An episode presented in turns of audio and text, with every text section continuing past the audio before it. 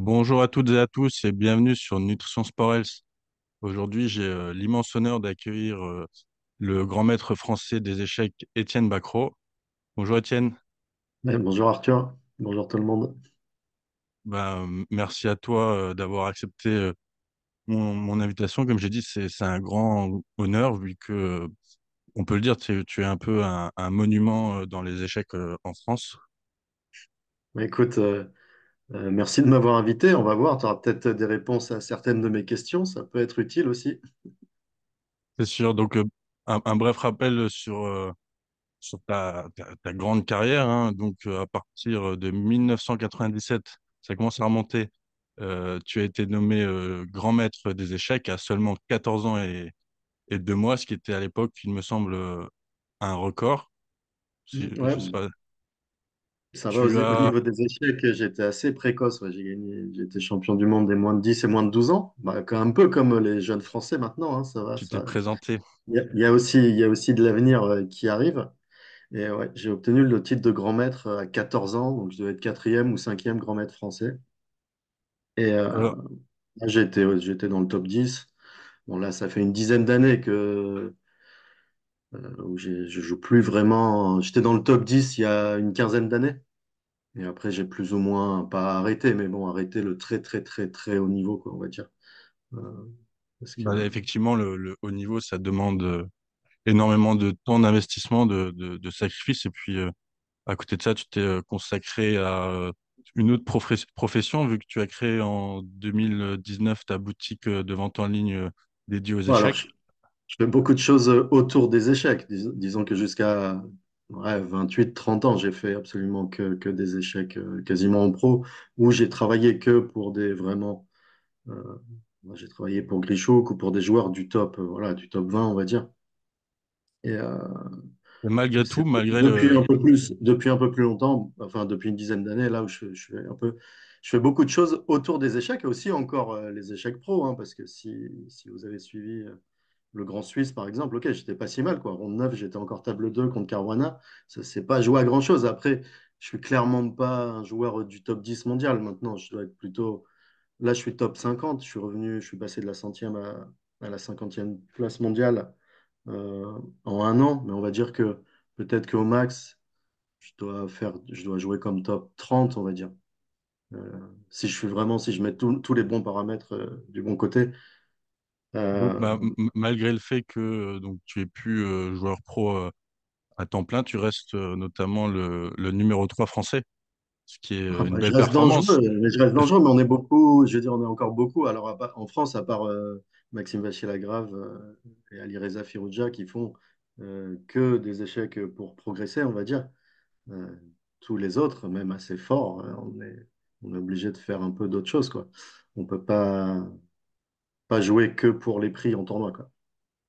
Donc, euh, on donne t'as- des cours, on fait des ouais. choses à côté. J'ai la boutique Alpha Échec, évidemment, bon, et D'ailleurs, tu viens de euh, sortir un livre aussi, S'entraîner aux échecs, avec Étienne Ouais, bah, c'est euh, pas mal. la ça, stratégie. pour, ouais, pour les joueurs euh, amateurs, amateurs éclairés ou les joueurs de club, euh, jusqu'à voilà, jusqu'à Pour les 1800, pleutres 1900 éclairés, euros. dans le Ouais, jargon. c'est un livre de stratégie. Ouais, bon, je fais, je touche un petit peu euh, à tout, mais toujours autour des échecs. Et bon, comme euh, ma femme est joueuse d'échecs, celle qui s'occupe d'Alpha Alpha Échec, mon fils joue aussi, hein, il a presque 2004. Euh, Ouais, c'est déjà un très il a très bon il a mis niveau. deux jeux de joueurs d'échecs, donc, euh, Ouais, Peut-être du coup pour, euh, pour que l'audience euh, comprenne un petit peu pourquoi c'est déjà un très beau niveau euh, 2400 Elo pour ton, du coup pour ton fils. On dit qu'on commence à aller à vraiment bien jouer aux échecs à partir de 2000 Elo. Oh, je sais pas. Mais euh, oui, enfin, c'est pas, c'est pas mal. ouais. C'est c'est déjà très... Il En se 2004, présente. euh, ouais, bah, il m'a déjà pris euh, des parties en rapide. en- Ouais, ouais, c'est sûr. Mais euh, ouais.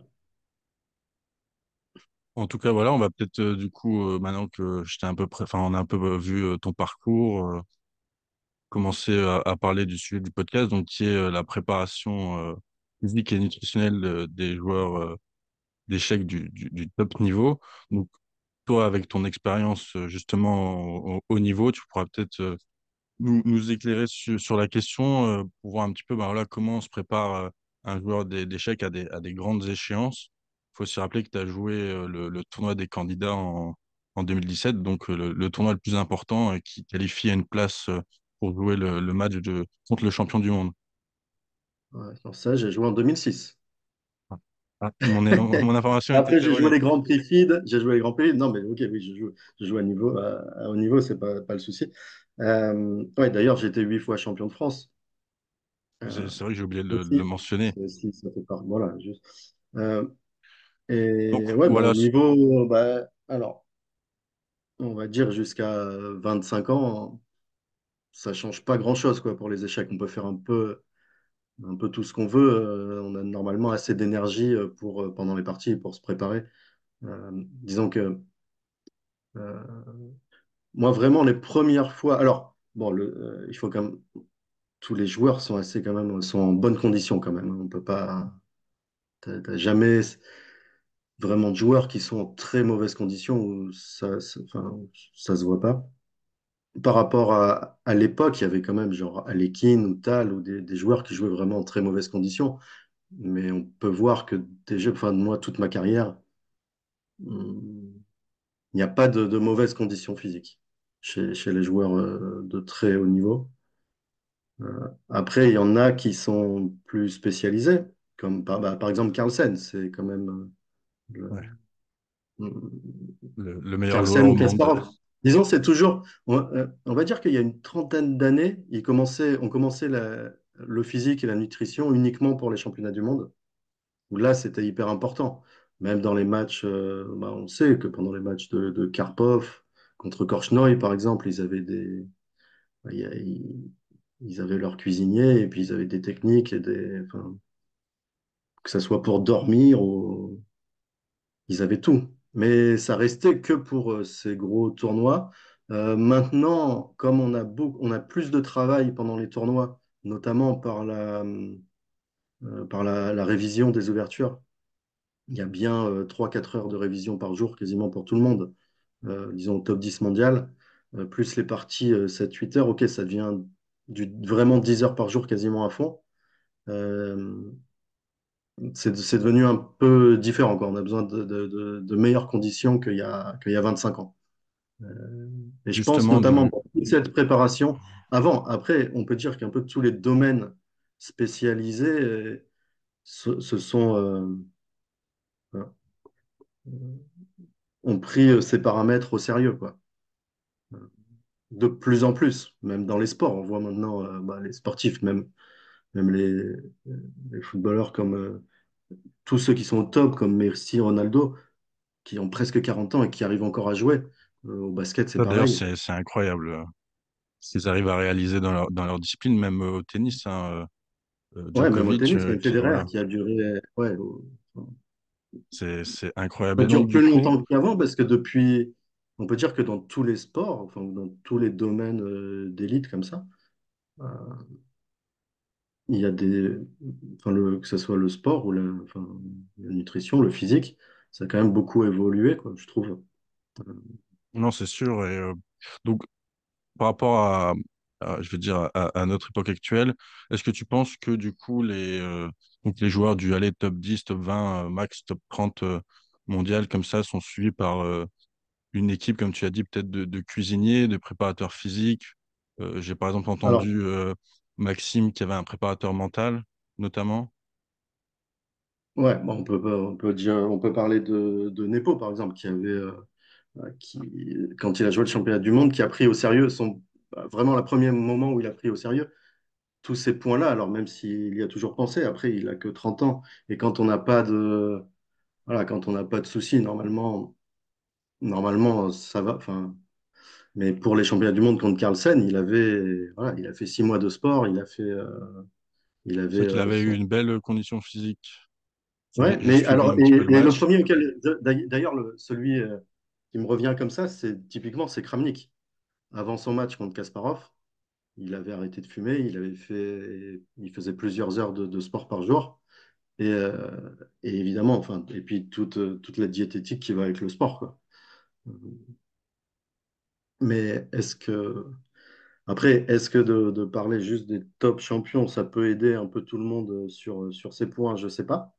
Euh, Ça, c'est ouais, la grande question. Qu'est-ce qui peut, qu'est-ce qui peut aider euh, les joueurs plus amateurs en fait à, à être en forme? Euh, ou, ou ce que je fais par exemple, je peux vous dire ce que je fais moi. Bon, je Oui, fais, voilà, on aimerait bien avoir ton témoignage sur, sur la oui, question. euh, Par exemple, voilà, que, comment tu t'y prends. Bah, euh, là, j'ai pas beaucoup. Par exemple, là, typiquement, j'ai joué deux parties classiques en trois mois et demi. Euh, et j'étais vraiment. Ce qui est très dur, c'est que pendant. J'ai j'ai eu une phase de deux mois de tournoi où c'est hyper dur parce que tu manges n'importe comment. C'est toujours au resto. Tu peux pas contrôler vraiment ce que tu fais. Et après, j'ai un gros problème. Et c'est ça la question, par exemple. Comment on fait le soir euh, si. Ok, si on veut manger euh, pas trop et avoir et, et pas avoir peur d'avoir une fringale et de et, et- de les pas parties, dormir ouais. Après qu'est-ce qu'il faudrait avoir le soir pour en cas de fringale pouvoir avoir quelque chose pour dormir?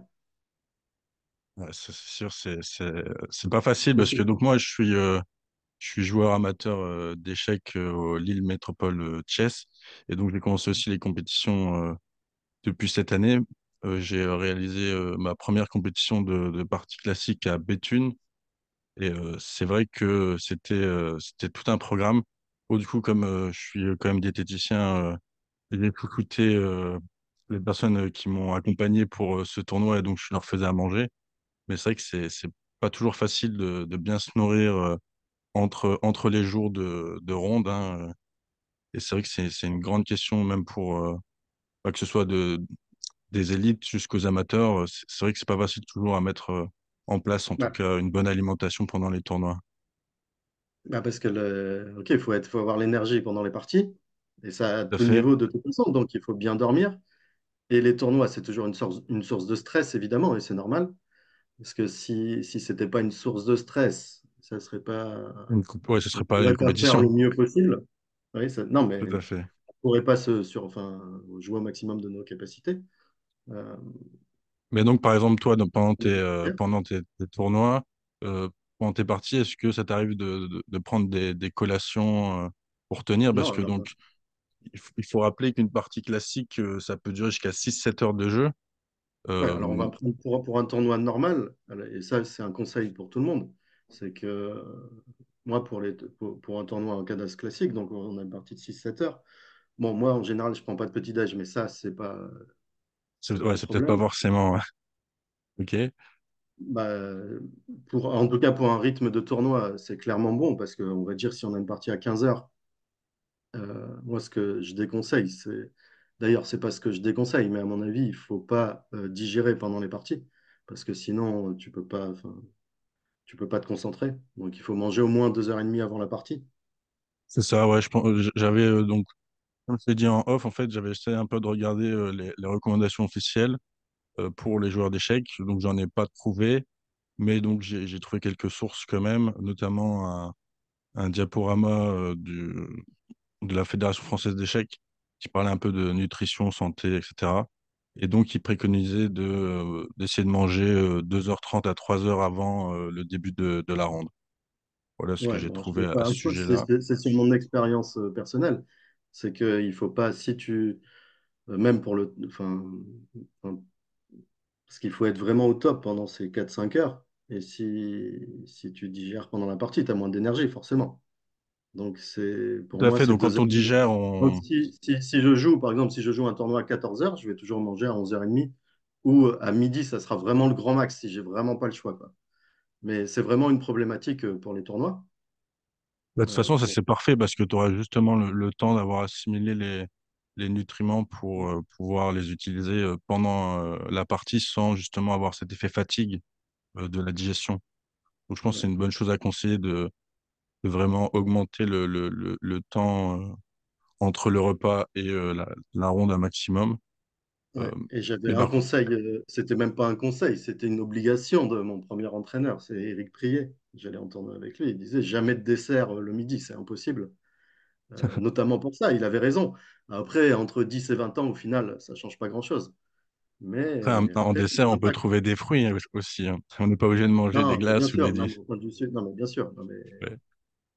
Parce que ju- justement, j'avais vu que apparemment, donc euh, c'est comme tu l'as dit une source euh, de stress euh, énorme les, parties d'échecs ou en tout cas en compétition Et donc, on avait notamment, enfin, chez les joueurs d'échecs, il a été constaté une augmentation du, du rythme cardiaque, surtout dans les premières minutes et même les premières heures de, de la partie, plus le fait que le cerveau est un des, des organes les plus consommateurs d'énergie.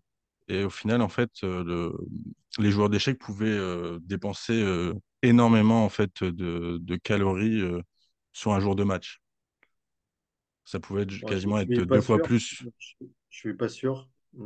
Bah, j'a- J'avais vu passer donc quelques Ouais, bon, papiers sur après, il y a pas ça. mal de trucs qui sont écrits qui sont pas. Enfin, bon, faut Oui, non, bien sûr. Bah, là, c'était une source scientifique tout de même. Mais Ouais, voilà, ça mais brûlait ça énormément de calories. Oui, mais d'accord, ça peut être scientifique, mais ok, qui a jamais étudié, personne n'a jamais étudié euh, un top 10 mondial. Euh, J'avais vu quelques sources, je te les enverrai euh, en privé si tu veux. il y a des. Ok, il y a toujours des trucs qui sont enjolivés ou qui C'est c'est sont. possible. En tout cas, le, le fait que justement la, la Ouais, fréquence cardiaque augmente et le fait justement d'être autant dans un processus de réflexion pendant des heures à calculer les variantes, etc. la- mais la, la- mais, euh, la- fréquence cardiaque, elle augmente pas pendant les parties. Au moment, les moments où ça peut augmenter, c'est quand euh, le, c'est les moments où, les, critique peut-être. moments où les parties, elles peuvent tourner vraiment, quoi. C'est assez rare, en fait, ces moments-là. C'est pas toute la partie. Euh, Ah oui, non, non, non, c'était pas du début à la fin. De toute façon, on peut pas avoir euh, une fréquence cardiaque trop moments élevée sur. ça. où- Non, mais il y a des petits moments où c'est, mais c'est assez rare quand même. Je- Et toi, ton avis du coup sur. euh, Et, et le problème après, c'est plus pendant la partie. Par exemple, moi, je mange pas du tout pendant les parties. Et Il y a des Ouais, moments où je sens que pour que ça, que quand je suis, quand je suis, voilà, des, des fois, il y a parfois où je sens où j'en ai besoin. Et justement, euh, qu'est-ce qui serait utile à ces moments-là? Je sais pas si ça, c'est peut-être. euh, ça, ça, ça peut être intéressant. Donc, j'ai un peu euh, essayé de, de trouver des, des petites astuces. Donc, ben, il faut, il faut, faut, euh, comment je veux dire, il faut pas essayer tout ce qui est fruits secs, euh, qui, qui contient pas mal de sucre et qui peut être facilement, enfin, qui est facilement digeste. Les fruits comme les bananes bien sucrées, les raisins, Et les pas trop de bananes, ça noix. pas. Pour moi, je trouve que ça vient pas assez. euh, Après, les fruits secs, je sais pas. moi, je sais, je pense que Maxime, il en prenait pas mal des fruits secs pendant la partie. Moi, je prends un petit peu de sucre de temps en temps, mais euh, sinon, ça se résume à l'eau plate et c'est tout. Euh, après, je sais que les que, pareil- que ça se voit. Il y a beaucoup de joueurs qui ont des, des préparations euh, à base dans leur boisson en fait. Ouais, donc des, des boissons d'effort, on appelle ça dans le jargon. Donc c'est des boissons qui sont enrichies avec notamment du sucre. Après, je sais pas s'ils mettent d'autres choses dedans, mais euh, ouais. souvent, euh, voilà, il y a un minimum du sucre dans, dans ce genre de boisson. Euh, ouais. je savais pas que certains joueurs d'échecs euh, en, en utilisaient, mais je pense que c'est, Ouais, ça peut Magnus, vraiment hein. être utile. Typiquement Magnus, hein, ça se voit. Enfin, Magnus. attends, c'est le plus sérieux de toute façon sur tous les points, hein, Magnus. hein. Mais je pense que c'est surtout, monde surtout, depuis 15 euh, ans pour rien. Enfin, au numéro un mondial euh, pour rien depuis tant de temps. Après, c'est pas le seul à arriver avec euh, des boissons euh, préparées. Euh, et, D'ailleurs, faudrait, je pense qu'il en faudrait pour plusieurs moments de la partie. Mais après, je sais pas ouais, s'il y a des choses simples. Est-ce que de, de prendre un petit peu de sucre juste pendant la partie, juste du Bah sucre blanc, donc c'est du, sucre, ouais, je pense que ça peut être que bénéfique. Après, je pense que c'est quand même mieux de, de manger des aliments que juste du sucre blanc ou alors sous forme, peut-être comme ils font de, de boisson. En tout cas, il faut un truc euh, qui soit rapide à, à ingérer, pas trop lourd euh, pour la digestion et qui puisse euh, bah, être vite utilisable euh, par le cerveau pour, euh, Mhm. Après, euh, j'avais un peu de chocolat faciliter. noir aussi de temps en temps, mais en fait, je, je- je viens toujours avec un petit truc, mais j'utilise quasiment jamais, quoi. Et je pense que, ouais, je pense que c'est, je pourrais m'améliorer je, je, je pense Voilà. qu'il, Donc le de mon point de passe. vue, de mon point de vue, il faudrait conseiller quand même, je pense, aux joueurs, en tout cas en compétition, euh, l'utilisation de, à minima de, d'une collation euh, et de l'eau, parce qu'il faut quand même penser à bien s'hydrater, l'eau, que, c'est, là, l'eau, c'est obligatoire. Euh, L'eau ou le ah, c'est clair, Après, c'est chacun, chacun doit prendre ce qui, ce ouais, ce qui lui convient. ce qui est- ce qui lui convient, parce qu'il y a des choses qui ne vont pas convenir. Mais Voilà. Et, le problème en tournoi, le problème, c'est voilà, quand on va au resto, euh, quand on est au resto et le soir euh, à l'hôtel. Après, donc après, ça, c'est quasiment mon régime, on va dire.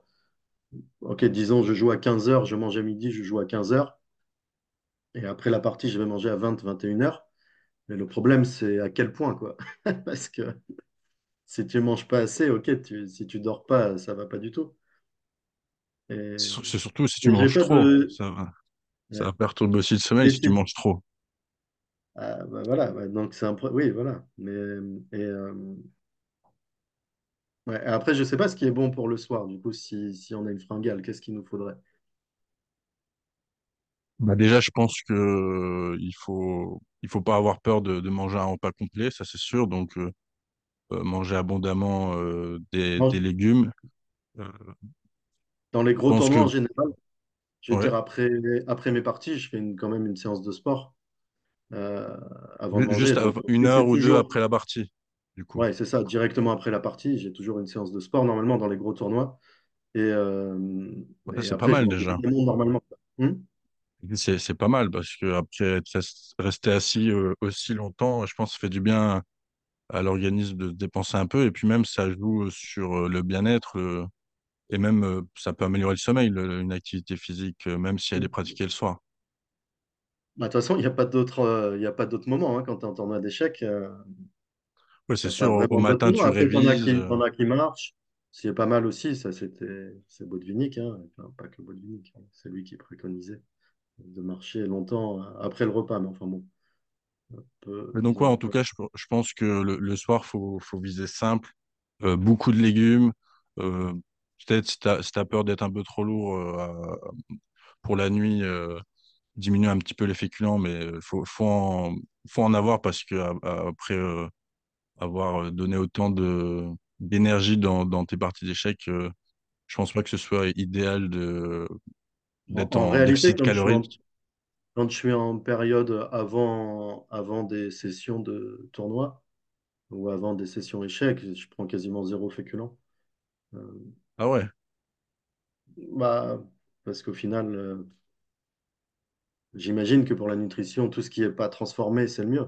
Donc, euh, Donc euh, effectivement, on, on préconise de d'éviter les aliments ultra transformés, mais euh, faut pas non plus. euh, enfin, il y a une différence entre les aliments transformés et euh, les aliments ultra transformés. Donc c'est c'est une petite nuance. Euh, c'est pas les mhm, mêmes aliments. Donc dans les aliments transformés, tu vas avoir euh, tout ce qui est produits laitiers, euh, pâtes, euh, pain, etc. Donc ça c'est dans la catégorie transformée et, du coup mhm. fromage, ouais. Et dans les ultra transformés, là c'est euh, des aliments qui ont été totalement quand je veux dire remaniés par, par l'industrie agroalimentaire et qui ressemblent plus du tout aux aliments de base. Et donc, c'est eux qu'il faut limiter. Donc, euh, en, en tout cas, je pense pas qu'il faut couper les féculents euh, obligatoirement. Et puis, il y a tellement, enfin, il y a beaucoup de sources de, enfin, il y a beaucoup de, de féculents différents. Il y a du riz, enfin, je veux dire, il y a du quinoa, euh, du en boulgour, de la général, en semoule. général, par exemple, je les retire, euh, on va dire que bah, là, avant ma série de, de- avant la fin de l'année, l'été, je les retire complètement. Et euh, pendant les tournois, je les réintègre un peu, mais plutôt, plutôt le midi que le soir d'ailleurs. Euh, je ne sais pas si au niveau nutritionnel, on est obligé de, de- de- Bon, en tout cas, moi, de- personnellement, si j'étais ton diététicien, je te recommanderais pas de couper les féculents. Non? Voilà. Non, je te le conseillerais pas du tout.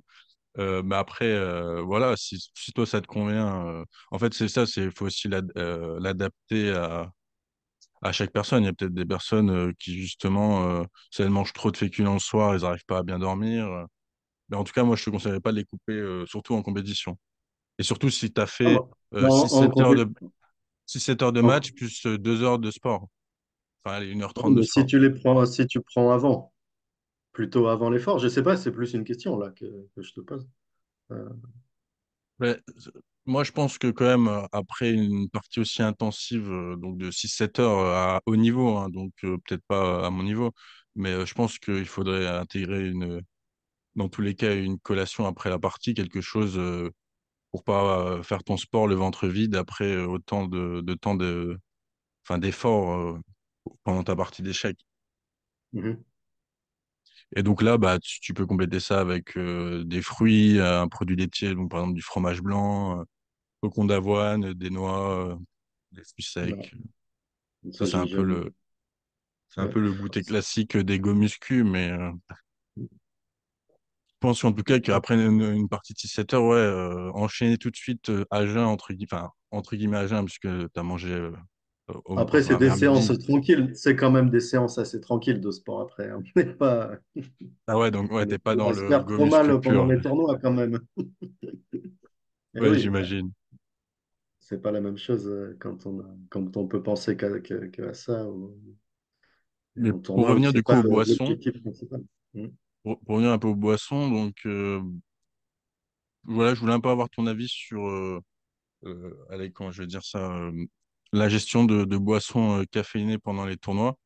Que souvent, en tout cas au niveau amateur, euh, on a des petits, euh, des petits stands où on peut boire du café, du thé, euh, et même, par, par- enfin, parfois les, les participants ramènent eux-mêmes euh, leur soda euh, caféiné. euh. Toi, qu'est-ce que Bah, tu, tu penses en fait de la caféine dans les compétitions des- d'échecs? Est-ce que tu trouves que c'est euh, c'est un peu tricky?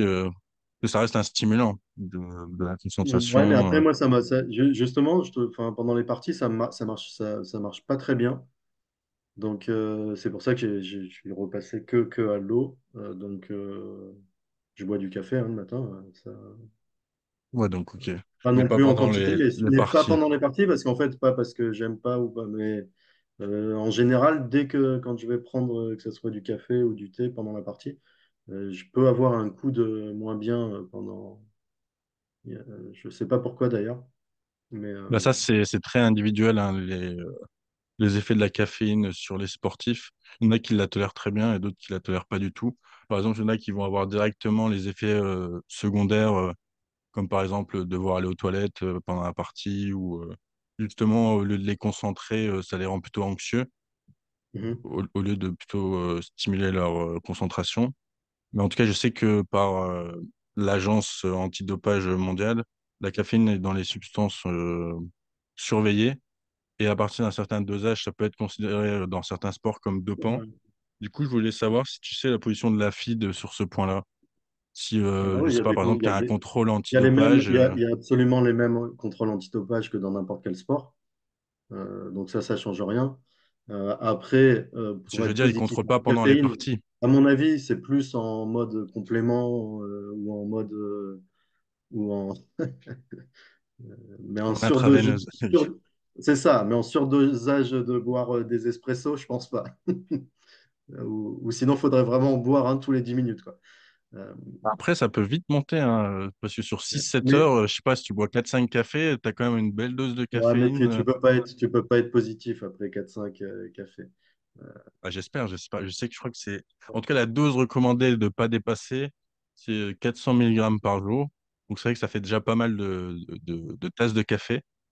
Euh, mais euh, ouais, donc j'étais quand même curieux de savoir un petit peu euh, voilà, la position de la FIT sur la, sur la caféine. Et euh, Bah, sur le dopage, j'imagine qu'il y a autres, d'autres voilà, il y a d'autres substances Il y a qui des, con- mon dernier, je vais te dire mon dernier contrôle antidopage, c'était en, euh, c'était à la Coupe du Monde 2021.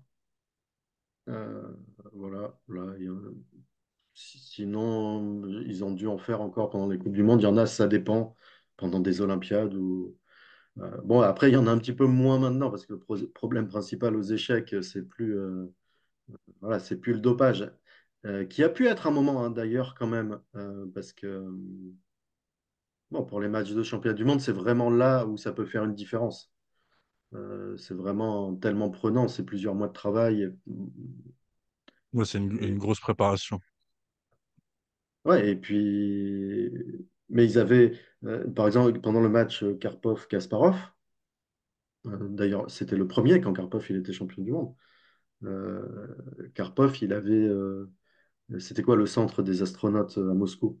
Mais il était en lien en tout cas avec eux et avec les meilleurs astronautes pour avoir les meilleurs. D'accord. Ça, je savais pas du tout. mieux euh. pour la récupération, pour tout quoi. Euh, pour le sommeil, pour la récupération, pour, pour le physique. Euh, ok, ils ont joué, euh, je sais plus combien ils ont joué pendant six mois d'affilée, euh, l'un contre l'autre, en tête à tête. C'est un truc qui est. Oui, oui, je crois que j'avais entendu ça. C'était euh, extraordinaire. Et Le quand tu nombre de vois, quand tu vois la préparation physique de Kasparov, euh, pareil, quand il est dans son camp d'entraînement, euh, quand il était en Croatie, son camp d'entraînement, ok, c'est comme Carlsen en fait. Et il va nager Ouais. euh, plusieurs kilomètres par jour, il va faire je sais pas combien de pompes, il va machin. Bon, les mecs se préparent pour le championnat du monde, quoi. Pour, euh, Pour cette, bah, c'est un peu voilà, le, match de Après, leur vie, hein. c'est ce que je veux dire, qui arrive jamais euh, pour les joueurs euh, en dessous de, de- Enfin, qui arrivaient jamais en dessous de ça. Maintenant, de plus en plus, on se prépare aussi là-dessus. Mais, euh, euh, mais ouais, les mecs, euh, les mecs étaient au top. Et du coup, à ce moment-là, c'était un des problèmes, parce que tu avais des joueurs qui arrivaient à plus se concentrer que d'autres. Alors, notamment, je pense qu'il y a eu pas mal aussi, comme pour les étudiants américains, il y a eu de la un peu, je crois, dans les échecs, euh, à un certain moment. euh, ou des trucs comme ça. Ok, ça, clairement, euh, ça a pu arriver pour certains joueurs, j'imagine. Mais, mais maintenant, ça devient même plus le problème principal, de toute façon. Le problème principal euh, non, aux échecs, c'est que les ordinateurs, ils jouent, euh, même le plus Ils faible des ordinateurs, ils jouent mieux que le champion du monde. Donc, euh, bon, on peut avoir des évaluations ou des coups. Bon, voilà, c'est la transmission, la, la transmission de, de coups, de machin. C'est ça le problème de la triche aux échecs, et plus le dopage, quoi, comme dans les autres sports. Et ouais, c'est une sorte de dopage mais numérique. on a encore, on a quand, ouais, bah oui, c'est, bah c'est comme la triche, en fait, tu tout peux simplement. comparer, tu, tu peux comparer avec, euh, voilà, les marathons où les mecs ils font euh, des kilomètres en, en scooter, quoi, vraiment, plus ou moins, quoi. Euh, Je, je voulais aborder avec toi un, un dernier petit point. On, on va pas épiloguer parce que le temps passe très vite. Mais je voulais un peu avoir ton avis sur justement la, la santé mentale chez les joueurs professionnels. Quel est ton avis là-dessus? Euh, moi, de ce que j'ai compris, il y avait quand même pas mal de, de joueurs professionnels euh, qui, apparemment, je dis bien apparemment, parce que je ne suis pas dans leur, dans leur vie, mais seraient euh, pas forcément très épanouis. Euh, est-ce que tu en as déjà entendu parler autour de toi? Euh, est-ce que euh, être joueur d'échecs professionnel, euh, ça peut plus facilement, euh, je sais pas moi, causer des, euh, des dépressions ou des déprimes? je sais que, par exemple, bah voilà, il y a par exemple Bobby Fischer qui a, qui a quand même mal tourné. Euh, bah, c'est ce que j'avais entendu sur les réseaux. Je voulais un peu avoir ton avis. Euh, je pense que pas plus que dans la vie euh, normale. pas hein. plus que dans la vie de tous les jours. Et dans, Les échecs, c'est plutôt, en général, c'est quand même plutôt un milieu sain dans tous les, par rapport, voilà, c'est quand même un, un jeu qui est bon pour tout, pour la santé, pour, enfin, pour le bien-être, pour tout. C'est pas quelque chose de malsain du tout. Et ouais, sûr, évidemment que c'est même bénéfique, je pense. C'est plutôt de- du côté bénéfique des choses que du mauvais côté. Euh, comme en tu as dit, c'est quand même très, euh, il y a beaucoup de pression. Euh, oui, est-ce que pour, bon, comme oui, oui, il y a bah oui, de pression euh, dans le foot ou dans, enfin, ou même plus d'ailleurs euh, dans, dans les autres sports, euh, ça dépend. Enfin, après, oui, évidemment, il y a une pression, pas plus que, qu'autre part. Euh, après, évidemment, tout ce qui est euh, niveau, euh, enfin, milieu professionnel, euh, encore plus, quoi. Euh, mais, mais voilà, pas plus qu'un autre, milieu professionnel, quoi, ouais. ou Et ultra spécialisé. une dernière question sur euh, euh, l'alcool. Euh, est-ce que euh, il y a aussi ce phénomène d'un peu d'alcool festif aux échecs, par exemple après une grosse victoire ou par exemple plus comme la, troi- troisième mi-temps pour les, les footballeurs ou bah, je dirais que pas plus ou pas moins que, ouais que donc c'est quand même euh, voilà quelque chose qui peut se faire pas plus ou pas moins qu'autre part, quoi. Euh, c'est quand même Ouais, un milieu normal et plutôt. plutôt sain en tout cas. Bah, c'est euh, vrai ouais, que euh, jouer aux échecs c'est quand même une activité euh, qui est quand même oui, bénéfique en tout cas pour le comme, comme on développement. peut voir, ok, le mec, le mec, il devient champion du monde ou il fait Ah bah là c'est sûr c'est que normal. Il fait la toute la fête. pression qui ressort dans. Euh, voilà, bon, c'est ouais, un milieu qui est, qui est un peu sous pression, comme les autres compétitions, quoi. Comme je dirais, ouais, tous les sportifs de, de très très haut niveau. Bah Et, écoute, euh, Étienne, euh, je te remercie beaucoup pour le, pour le temps que tu m'as accordé. Ça a été vraiment un plaisir. Et euh, bah, je vais te souhaiter une, une bonne fin de journée.